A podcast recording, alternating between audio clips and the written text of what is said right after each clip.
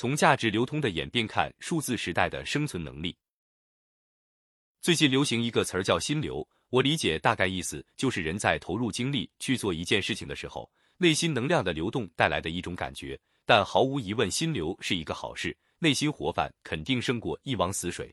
无论是人还是思想或是金钱，只有流动起来才会产生活力和价值。这事说起来可能有点玄妙，但如果具体到金钱上，也许就更容易理解它的含义。人类最早的价值流通是通过以物换物，这肯定存在很大的局限，效率极低。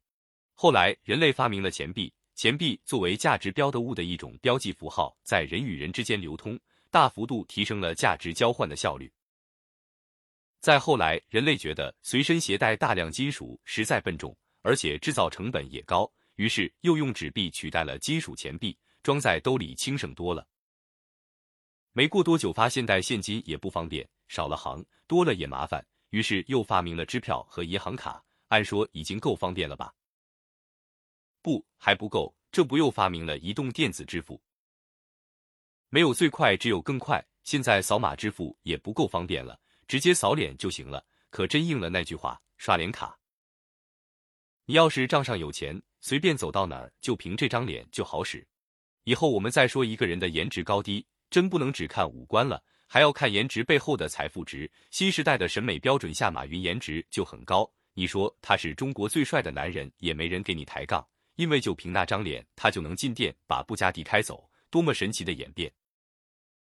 但不管货币的流通如何演变。它始终不变的就是背后的价值绑定，金钱脱离了锚定的标的物就一文不值。所以，如果你想赚钱，就得先弄明白钱是什么东西，它是如何流转的。就像你得先弄明白鱼和水的关系以及河流的走向，你才可能网得到鱼。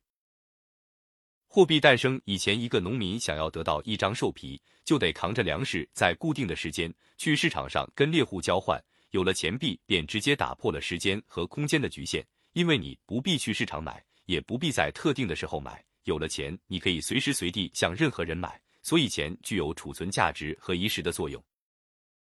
今天互联网的发展将这种特性发挥到了极致，你从赚钱到花钱的全过程，甚至都看不到钱，它就是一堆数字流过来流过去，甚至你连数字都看不到了，因为它就是你的脸。也就是说，钱币几乎已经完成了它的历史使命，变成可无可有的东西了。不信你想想看，你有多久没有取过钱了？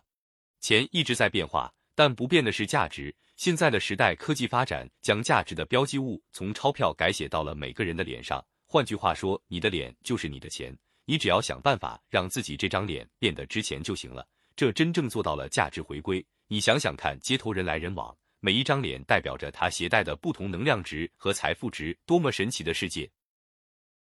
今天这个时代，我们需要思考的不是如何变得有钱，而是如何变得有价值、有能量。要思考能量是如何流向我，我的能量又是如何流出去，在能量的一进一出之间创造价值。在今天这个万物互联的时代，价值的流通早已出神入化，化身一组组数字。你的能量和价值在这个虚拟管道网络中能够流向多少人？流速能够有多快？流量能够有多大？这些数据决定了你的财富值和新颜值，这不仅是一个技术问题，同时也是一个哲学和思维方式的问题。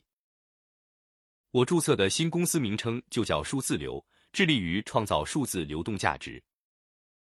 这事听起来有点玄妙，但你越琢磨越有意思，真可以用老子《道德经》一生二，二生三，三生万物来解释。整个虚拟数字世界都是由幺零幺零幺零幺而生成。未来你不用终日研究如何赚钱的问题，弄明白数字世界的价值是如何产生和流通的就足够了。人类世界正逐步构建起一个新的数字星球，大量的资产和价值正在往这个星球搬迁。不信你去看看街上有多少空置的铺面，这就是一场财富的大迁徙。所有的人都不能避免，终将要在这两个平行空间中切换。每个人都面临着移民数字星球后的生存问题，想清楚才不茫然。